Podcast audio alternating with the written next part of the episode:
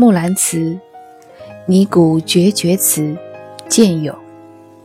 纳兰性德。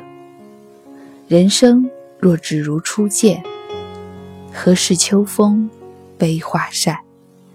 等闲变却故人心，却道故人心易变。骊山语罢清宵半，泪雨霖铃终不怨。何如薄幸锦衣郎，比翼连枝当日愿。这是纳兰性德的一首拟古之作，他所拟的是绝绝词，古诗当中的一种，常以女子的口吻控诉男子的薄情，从而表态与之决绝。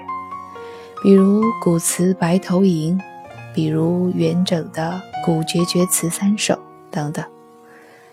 纳兰性德的这首，他是在借用汉唐典故而抒发闺怨之情，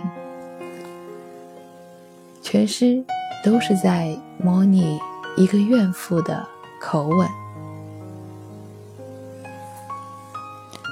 而全诗当中。也运用了很多汉唐时代的典故，“何事秋风悲画扇”便是汉朝班婕妤被弃的典故。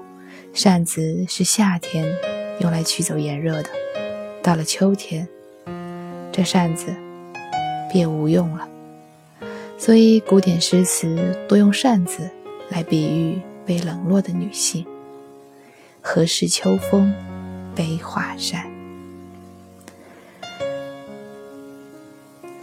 等闲变却故人心，却道故人心易变。明明是你变了心，可你却说人心本就易变。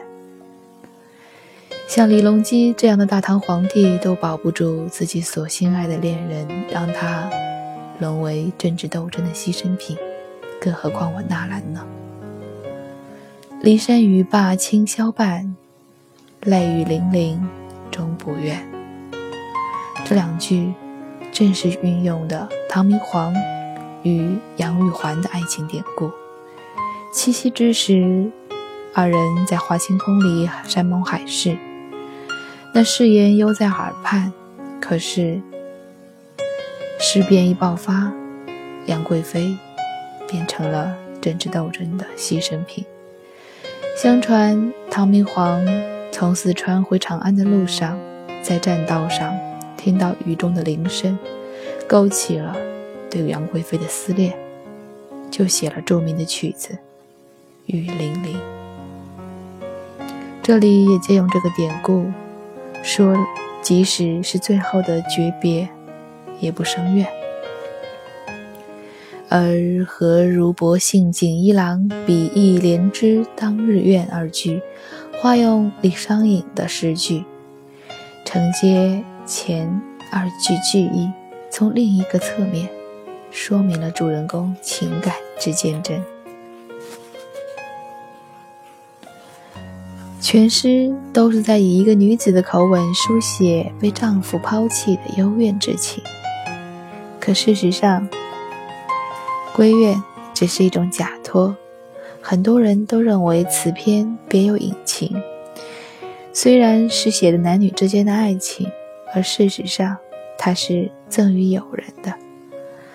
也有很多人认为，他所赠予的是另一位诗词大家顾贞观。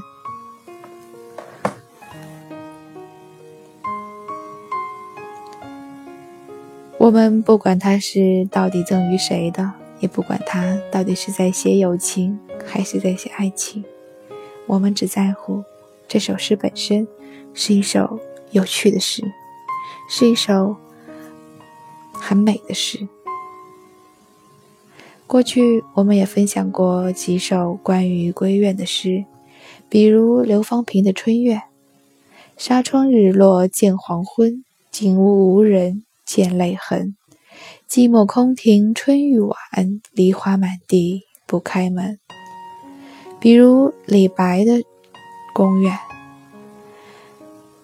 白马金鸡辽海东，罗帷绣被卧春风。落月低轩窥竹径，飞花入户笑窗空。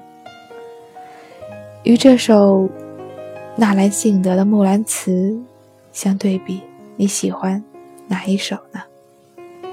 人生若只如初见，何事秋风悲画扇？等闲变却故人心，却道故人心易变。骊山语罢清宵半。泪雨霖铃终不怨，何如薄幸锦衣郎？比翼连枝当日愿。